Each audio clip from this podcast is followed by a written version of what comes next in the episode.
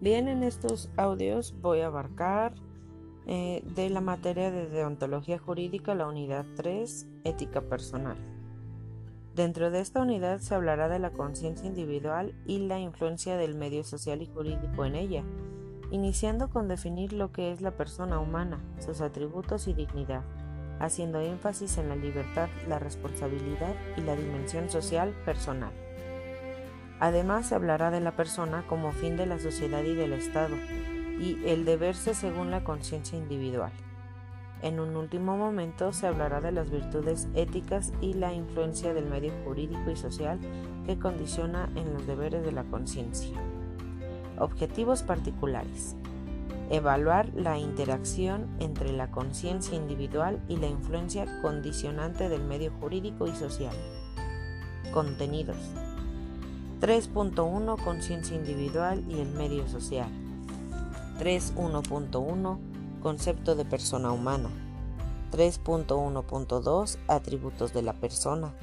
3.1.3 Dignidad a la persona humana. 3.1.4 Libertad y responsabilidad. 3.1.5 Dimensión social personal. 3.1.6 las personas como fin de la sociedad y del Estado. 3.2 Deberse según la conciencia individual. 3.3 Virtudes éticas. 3.4 La influencia condicionante del medio jurídico y social en los deberes de conciencia. Unidad 3. Ética personal. Capítulo 6. El hombre es persona. 1. Actualmente el hombre es el punto de partida de la filosofía. Afortunadamente es filosofía del hombre. La persona es el centro de donde surgen los problemas que preocupan al mundo. La persona es el objeto de la filosofía porque la persona es la síntesis misteriosa de la materia y espíritu, de tiempo y de eternidad, del yo y del no yo, de libertad y necesidad. Sin la persona sencillamente no habría filosofía. ¿Qué es la persona? Etimológicamente persona es máscara, rostro, del latín persona, máscara.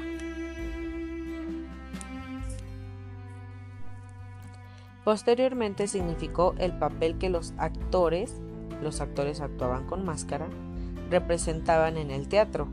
Finalmente, la palabra persona pasó a la filosofía y significó una sustancia individual de naturaleza racional o también sustancia completa intelectual. Ordinariamente se dice que el hombre es un compuesto de dos elementos, cuerpo y espíritu. Sin embargo, la realidad es que la persona humana es una biunidad o una unidad plural. Así dice el doctor P. Chauchard. El hombre no tiene un cuerpo y un alma, es un cuerpo que piensa y actúa. No tiene un cuerpo y un alma, existe y es simultáneamente cuerpo y alma, unidad compuesta. Lo principal de la unidad psicosomática, la persona, es el espíritu. El espíritu es tanto más él mismo cuando más consciente. No que espíritu y conciencia se identifiquen muchas veces, no tenemos conciencia y no por eso dejamos de ser espíritu, sino que la conciencia es la vida del espíritu. De este modo, el espíritu, como conciencia, actúa de tres maneras. A. Conciencia de lo universal, razón. B. Conciencia de sí, reflexión. C. Conciencia de los valores, apreciación. A. La razón es propia del hombre, es lo que lo distingue del animal. La razón es la facultad de lo universal. Capta la esencia de las cosas, los sentidos captan los fenómenos, lo sensible lo que cambia, la razón capta lo que es. Identifica los entes al descubrir su esencia. La razón es conciencia unificadora porque es visión. La conciencia razonal capta la noción color desligada de todo objeto coloreado. Y va más allá. No solo capta las relaciones de semejanza, sino que capta cualquier relación. La razón es la facultad de la relación. Entonces la conciencia es conciencia de las esencias y conciencia de las relaciones universales, porque tiene la capacidad de abstracción. Por la razón, el espíritu va más allá de lo real concreto, abstracción de lo singular en la visión de lo permanente, abstracción de lo simple en la visión de lo inteligible, abstracción de lo múltiple en la visión de la unidad, abstracción del ser en la visión de los entes. La razón es exigencia de unidad. La razón es su actividad primera, es conciencia de la unidad. Es visión de lo inteligible, de lo universal, de lo que está más allá del tiempo y del espacio. B. Conciencia de sí, reflexión. Soy un ente que piensa, por tanto soy espíritu. El pensamiento se manifiesta no solo por la razón, sino ante todo por la visión de mi propio yo. No hay pensamiento sin un yo pensante. La conciencia es un centro original que refiere a sí mismo todos los actos de pensamiento. El centro es el yo, la referencia es la reflexión. La reflexión es pues el volver del sujeto sobre sí mismo por el que se conoce como origen de su pensamiento. Este volver es una intuición en la que el yo está presente a sí mismo.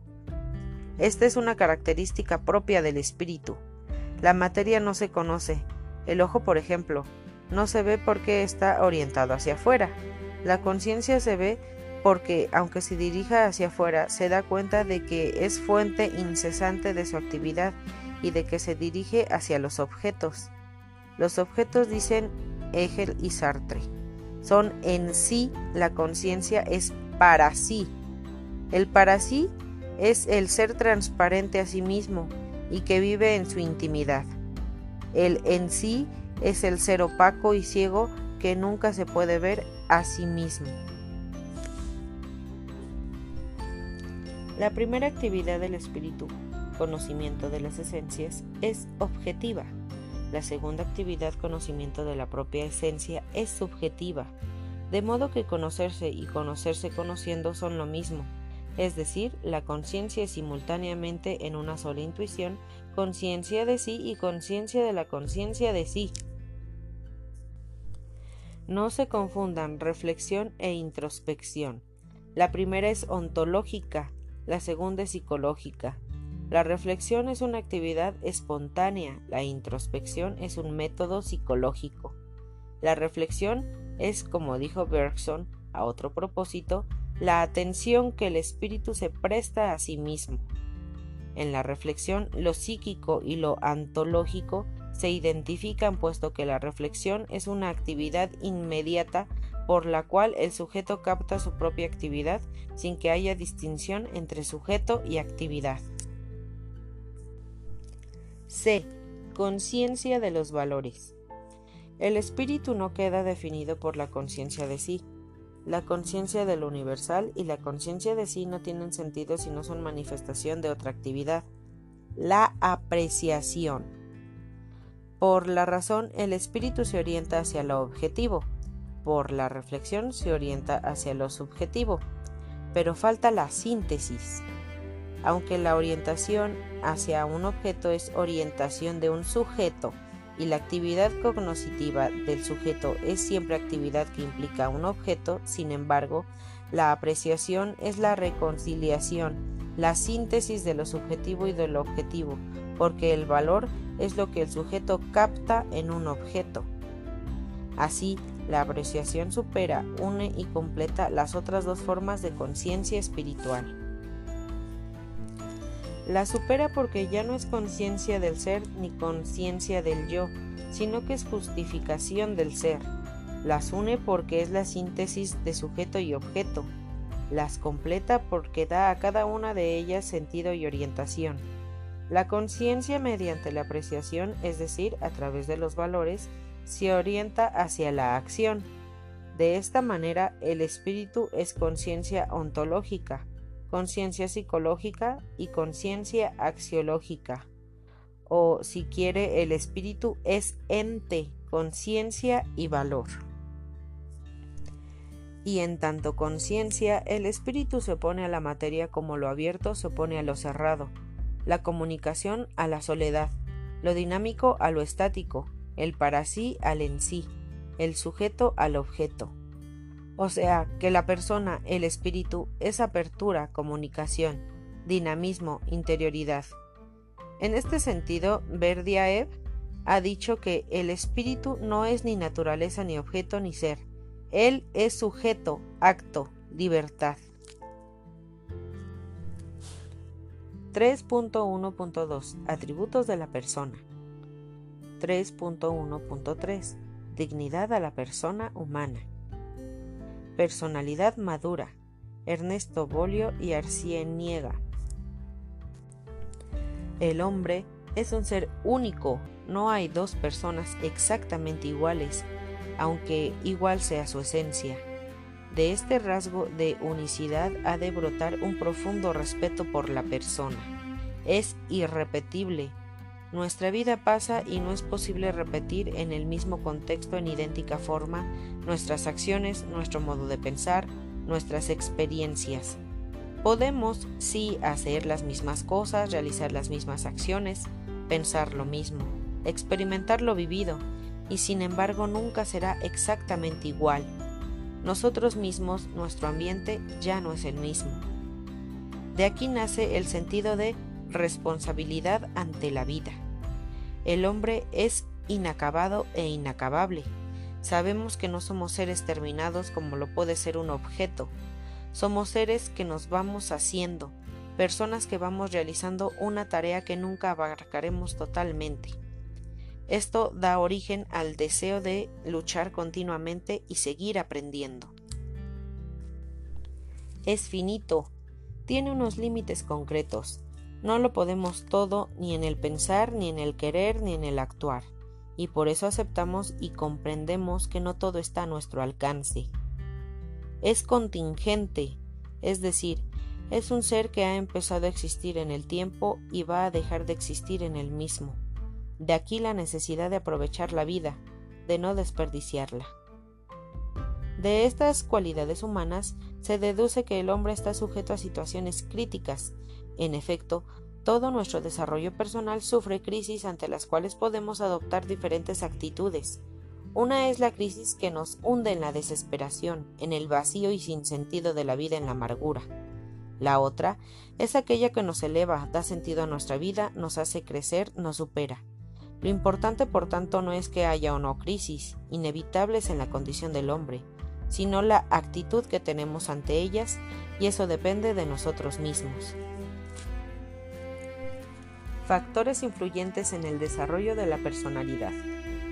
Factores de tipo orgánico, factores tipo dinámico familiar, factores de tipo dinámico social.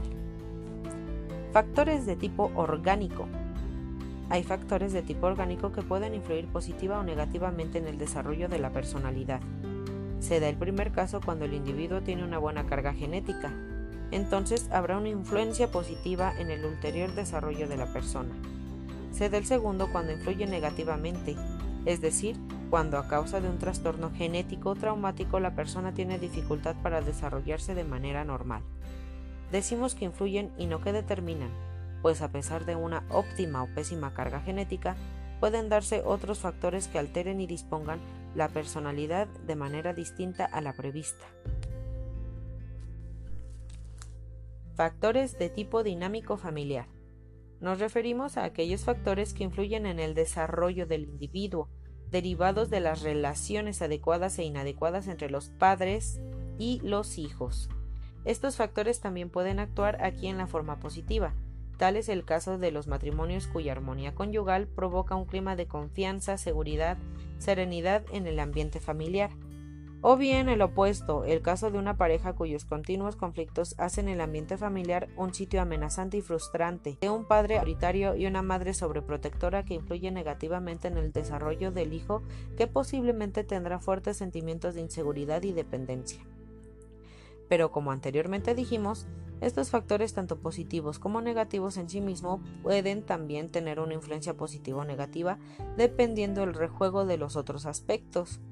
Y así vemos como no todo hijo de madre sobreprotectora y de padre autoritario es inseguro y dependiente, puede incluso que resulte todo lo contrario. Factores de tipo dinámico social. Aquí se engloba a aquellos factores que constituyen el medio ambiente para familiar, es decir, la escuela, los amigos del barrio, la sociedad en general. Estos también pueden actuar en forma positiva, moviendo al individuo a desarrollarse en forma madura o por el contrario a retrasar o entorpecer dicho desarrollo. El armónico desarrollo de la persona se encontraría pues dependiendo en buena parte de estos factores. Pero ninguno de ellos aisladamente ni todos en convivencia pueden determinar fatalmente nuestro desarrollo, Además de todos los factores circunstantes, estamos nosotros mismos que somos el factor decisivo de nuestro desenvolvimiento. Según lo que hacemos, según lo que hemos presupuesto, que el hombre es un ser inacabado e inacabable, en continua evolución de progreso, el cual, como también ya dijimos, depende de nosotros mismos. Rasgos de la personalidad madura. Son muchos los componentes del perfil de la persona madura. La selección que hacemos a continuación no es puramente teórica. En la práctica del análisis de la persona, cuando ésta ofrece manifestaciones de comportamiento maduro, hemos encontrado presentes al menos todos y cada uno de los rasgos que distinguiremos a continuación. No tampoco con una intención teórica, sino con una finalidad práctica de provecho personal. Objetividad. La objetividad es un rasgo de madurez que consiste en el adecuado aprecio de la realidad, tanto interior como exterior.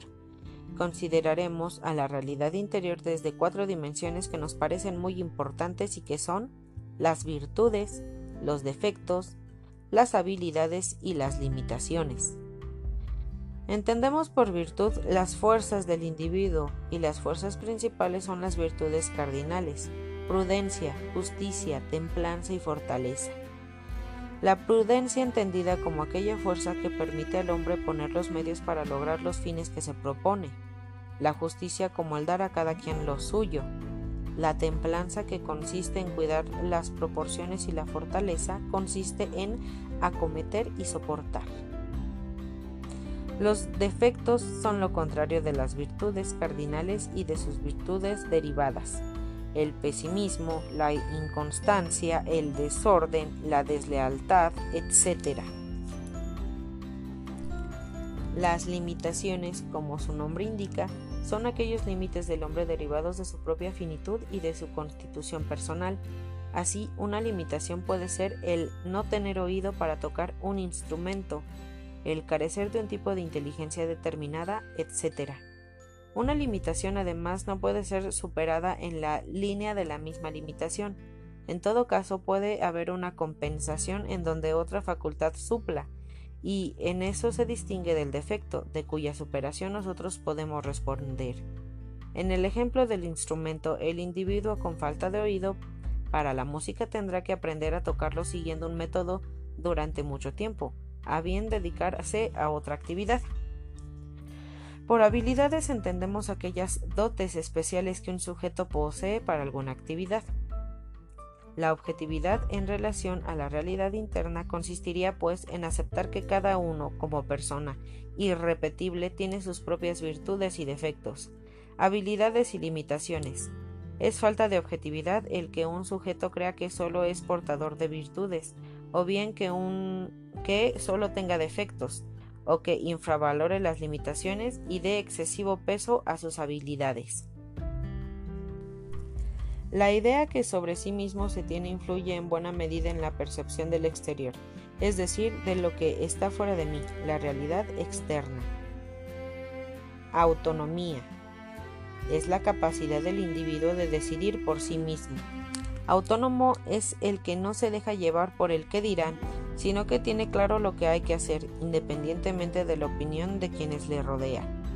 Es autónomo quien ha logrado digerir que en la vida hay tres tipos de personas, las que lo aceptan como individuo, lo buscan y lo reconocen, las que lo odian, lo evitan y lo rechazan, y aquellos para quienes es indiferente.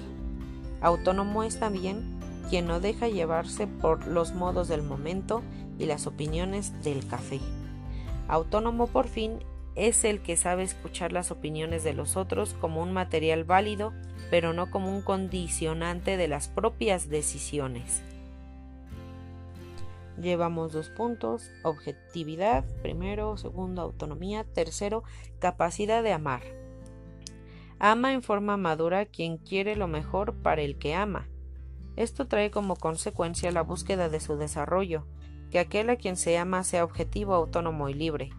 La persona que ama se ha preocupado de conocer a quien ama, ya que, como se dice, no se ama sino lo que se conoce. El amor supone el respeto ante el ser del amado, que es, como dijimos, único e irrepetible.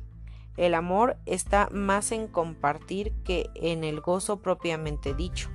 Más aún, a veces el dolor y las contradicciones son lo que fortalece y aviva el amor. De lo que esa persona ama como bien supremo, podemos deducir su valor, ya que la calidad de nuestro amor da la calidad de nuestro ser. El hombre que ama maduramente ama con pudor, cuya función, como dice Víctor Frank, es protectora. Su tarea consiste en impedir que algo se convierta en objeto, objeto de espectadores. Cuando esto sucede, se pierde espontaneidad de la entrega al convertirse en objeto de observación. El amor implica también la aceptación de sí mismo y de los demás, entendiendo aceptación como conciencia de sí mismo.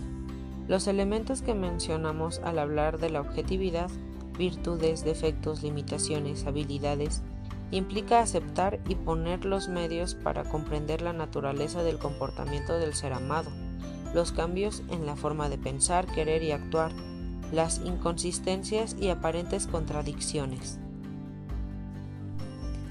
Aceptar a otro supone forzosamente respetar su punto de vista que puede ser distinto o contrario al propio. Una persona que no se acepta a sí misma tampoco podrá aceptar a otros. Cuando una persona ama dentro del contexto de la madurez, su amor no está condicionado en una forma importante por el halago y la crítica de aquel a quien ama. Es hasta cierto punto independiente de ambas, pues se ama la unicidad, la irrepetibilidad del ser amado. Quien ama busca y encuentra en la diaria convivencia la ocasión de demostrarlo, mediante una actitud de servicio y de entrega generosa, dándose más que dando. Amar supone comprender, aceptar a quien se ama.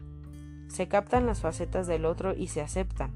Van Castell decía con razón que aquel que ama está más ahí donde ama que no ahí donde respira, queriéndonos decir que está más en el objeto de su amor que en sí mismo. Ya vimos objetividad, autonomía, capacidad de amar. 4. Sentido de responsabilidad. La responsabilidad es la capacidad de responder adecuadamente teniendo como marco de referencia los valores a los que se aspira. La responsabilidad implica en cierto modo una obligación que a su vez lleva un sentido, de modo que responsabilidad y sentido confluyen hacia un mismo fin. La responsabilidad implica una limitante respecto de aquellos otros aspectos que no están directamente relacionados con la respuesta de ese momento. Pero el hecho mismo de tal limitación resulta enriquecedor para la persona, ya que así se va estructurando y fraguando su personalidad. Tagore decía, el río tiene dos límites, las orillas, pero si no fuera por esos límites dejaría de ser río, sería otra cosa distinta. Así, la responsabilidad va haciendo que el sujeto sea eso y no otra cosa. Se atenga a aquello a lo que aspira y no se desparrame profusamente. Dijimos que la responsabilidad implica una obligación, y en efecto podemos ver que quien actúa responsablemente se ve obligado en un determinado sentido, lo que me obliga para algo y en ese algo está el sentido. El padre de familia que con sentido de responsabilidad castiga a sus hijos lo hace con un sentido formarlos, educarlos. Siguiente, trabajar productivamente. Cuando el individuo trabaja, es decir, despliega energías que lo conducen a alcanzar algo y obtiene resultados de su trabajo, decimos que trabaja productivamente. No nos referimos solo obviamente a resultados de tipo económico, sino a resultados en el sentido amplio de la palabra, esto es, a lograrlo de lo pretendido. De modo que se implicarían aquí tanto la satisfacción de necesidades más materiales como las más espirituales. También quedaría incluido aquí el descubrimiento y el desarrollo del individuo. En este sentido, el trabajo es un medio de correalización. Un hombre que trabaja en forma madura lo hace independientemente del estado de ánimo que padece en ese momento, y lo hace porque lo tiene que realizar, de modo que supone trabajar en forma constante, sin desánimos por las lógicas dificultades y problemas que van apareciendo, sino que por el contrario, ve en ellas la oportunidad para su desarrollo personal. Quien tiene una actitud madura ante el trabajo ha captado con toda profundidad aquello que dijera el poeta castellano, despacito y buena letra, que el hacer las cosas bien importa más que el hacerlas. Siguiente punto, visión amplia. Implica una vivencia panorámica de la vida y por lo tanto de intereses variados. Tiene visión amplia la persona que sabe captar las distintas facetas de la realidad y que se aboca al logro de metas en el campo religioso, político, estético, económico, etc. Quien tiene una visión amplia intuye la importancia de trascender a través de lo que se hace, pero sobre todo a través de lo que se es. El que posee una visión amplia, en fin, no solo relativiza lo absoluto ni absolutiza lo relativo, sino que da a cada cosa y acontecimiento su lugar y su importancia. Sentido ético se caracteriza por la capacidad de distinguir entre lo que es bueno y lo que es malo. La experiencia demuestra que todos los seres llevamos impresa en nosotros la capacidad de distinguir entre lo bueno y lo malo. No importa la cultura o la época, el hombre siempre ha tenido y tiene esa capacidad. No podemos entrar aquí, en la importante cuestión acerca de que si el mal o el bien dependen de la cultura o de la naturaleza. Lo que interesa es subrayar que todos somos capaces de valorar lo bueno. Tiene sentido ético quien tiene sentido del deber ser. Saber qué requiere para llegar a ser en forma integral, considerando el hombre como un todo constituido por razón, voluntad y sentimientos, cuerpo y espíritu, y con un fin natural y otro que excede la naturaleza. Quien tiene entre sus principios normas de conducta tales como hacer el bien y evitar el mal, por ejemplo, no hace otro no hace otro lo que no quiere para sí mismo y no justifica los medios en razón del fin, posee en consecuencia una personalidad con sentido ético. Capacidad de reflexión. Cuando el hombre no se limita a hacer, a querer, a conocer, sino que reflexiona sobre sus actos, sobre sus deseos, afectos y conocimientos, necesariamente surgen para él una serie de interrogantes, el por qué y el para qué de todo aquello. Por medio de la reflexión llega a un balance y se plantea lo que quiere en su vida, lo que le conviene como hombre. Decide entre lo importante y lo urgente, lo accidental y lo esencial, el todo y la parte. Sus acciones quedan impregnadas de intencionalidad, fruto de la reflexión previa. El hombre maduro lleva consigo el hábito de ser tanto su pasado como su futuro y su presente. Al pasado se asoma para tratar de sacarle provecho con vistas al futuro, y al presente para no dejarle de hacer lo que tiene que hacer, para hacerlo con aquella intencionalidad actualizada en cada momento.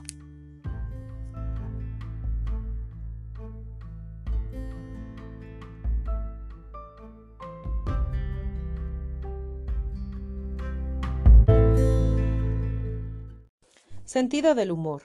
Humor tiene quien sabe reírse de las cosas, de los acontecimientos y de las personas, incluyendo la suya propia. Pero su reír no es despreciativo ni burlesco. Es un alterar las coordenadas sin que esta alteración destruya lo esencial. Humor, dijo alguien, es reírse de aquello que uno ama y lo sigue amando. Pero, ¿qué significa reírse? Es poner aquello que es objeto de nuestro sentido del humor en una tesitura tal que nos lo hace amable en lugar de desagradable o molesto, apto o aceptable en lugar de inadecuado o inaceptable. Así, cuando somos capaces de reírnos de nuestros defectos físicos o mentales, los reducimos a un nivel en que si son irremediables en ese momento, podrán resultar remediables con el tiempo. Si son limitantes, podrán ser aceptados con gracia. El verdadero sentido del humor no lastima, no humilla, al contrario, es consuelo, una forma de ensalzar la situación. En las relaciones interpersonales el sentido del humor hace grata y amable la relación. Sirve de bálsamo que extirpa las tensiones o por lo menos las hace más leves. Quien tiene sentido del humor no hace tragedia de lo baladí. Baladí es un adjetivo que es de poca sustancia o importancia. Armonía sexual. Una adecuada armonía sexual implica colocar a la sexualidad en el lugar que le corresponde y afrontarla con actitud positiva. Cuando se ve como la posibilidad de llegar a perpetuarse a través de la generación de nuevos seres, la relación íntima entre hombre y mujer dentro de este contexto, llega a ser la cristalización en lo corpóreo de la sublime unión de espíritus, y no una simple satisfacción sensitiva. Quien tiene un buen ajuste sexual experimenta la sexualidad a través de la otra persona como tal, no como cosa que se usa, sino dotada de una dignidad que se deriva del ser persona. Si la sexualidad implica entrega, la entrega ha de hacerse a una persona determinada y única, y en términos que sean válidos para toda la vida. Dentro de esta relación no se exige más de lo que la otra persona es capaz de dar. Capacidad de entablar amistades profundas. La persona madura es capaz de establecer una relación afectiva basada en una sintonía espiritual que tienden a una profundización mutua y que resulta enriquecedora para ambas partes.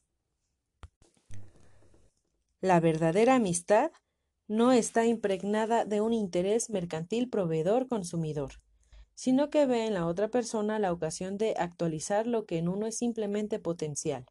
Por ejemplo, un amigo da la oportunidad de que la capacidad, potencia, de ser generoso sea una realidad, acto de generosidad. En la amistad podemos decir que se está con la persona, no alrededor de ella. Se da una relación bipersonal y no de personaje a personaje como en la representación de un papel teatral. Manejo emocional. El contenido emocional, esto es, los sentimientos, el humor, el talante, como en ocasiones se le nombra, es manejado y canalizado adecuadamente por el hombre maduro. Sabemos por experiencia que el hombre padece el sentido de ser sujeto de variaciones en lo anímico. Pues bien, decimos que tales variaciones se manejan con madurez cuando no nos dejamos llevar por lo que se siente, sino por lo que se debe, pues debemos sabemos que el deber es el camino más corto, el único camino para llegar al ser, a la realización personal. El que maneja sus emociones responde en forma adecuada a las incitaciones y estímulos del medio ambiente. En esta tesitura, los sentimientos ocupan un lugar importante en la vida de un individuo, de modo que sabe no solo reconocerlos, aceptarlos y respetarlos, sino también, y ello es importante, expresarlos sin inhibiciones y sin primitivismos. Criterio. Una persona madura posee criterio cuando sabe juzgar, discernir lo más adecuado entre las alternativas que se van planteando como fruto de lo que observa, razona y escucha de los otros, con la finalidad de que sus acciones vayan encaminadas a la obtención de resultados. Vive aquel viejo aforismo escolástico, según el cual hay que distinguir sin separar y unir sin confundir. El tener criterio arrastra muchas consecuencias, entre otras ser comprensivo con los demás, aceptando que los demás tienen libertad de pensar, sentir, actuar y de modo diverso al propio o incluso de manera contraria. En el plano humano caben diversas formas de apreciar las cosas, tanto en el campo de la ciencia como en la política, el arte, etc. El reconocerlo así es una de las más claras manifestaciones del criterio. La flexibilidad es otra manifestación del criterio. Flexibilidad significa mente abierta al cambio si éste supone una mejora para la persona o personas que nos rodean. El hombre flexible está más dispuesto a escuchar que a oír. Se da cuenta de que hay mucho que cambiar, mucho que hacer, que no todo está terminado. Por ello, adopta una actitud constructiva cuando se le presentan problemas, aprovecha los elementos positivos en los que hace hincapié y procura sacar partido de los negativos. Está dispuesto a poner a prueba sus ideas, las explora, pide que las evalúen y no se molesta ni se torna agresivo si sus sugerencias no se ponen en práctica. Acepta el derecho que tiene a equivocarse, ya que es consciente de no ser perfecto. Todo esto lo conduce a un estado de serenidad y lo ayuda a no absolutizar lo que en realidad no tiene sino un valor condicionado y relativo. Seguridad. La seguridad del hombre maduro está afincada en una comprensión de su dignidad como persona. Vale por lo que es, no por lo que se tiene. Se da cuenta de que su seguridad no puede ser absoluta, porque es un ser limitado. Se preocupa por desarrollar sus propios recursos, cosa que lo lleva a enfrentarse mejor con las circunstancias cambiantes del medio. Evita el construir barreras que lo aíslan de los demás. Insiste en enfrentarse a los problemas, a no darles la vuelta. Sabe bien que ante lo nuevo, lo inesperado, lo grandioso, puede experimentar cierta inseguridad, por demás normal. Si no fuera así, sería un insensato, un loco. Podríamos decir que esa dosis de inseguridad es mecanismo que lo hace estar alerta y que de algún modo permite que esté más abierto al exterior. Manejarse por objetivos. La persona madura plantea su vida en función de objetivos, esto es, en función de algo que queremos alcanzar.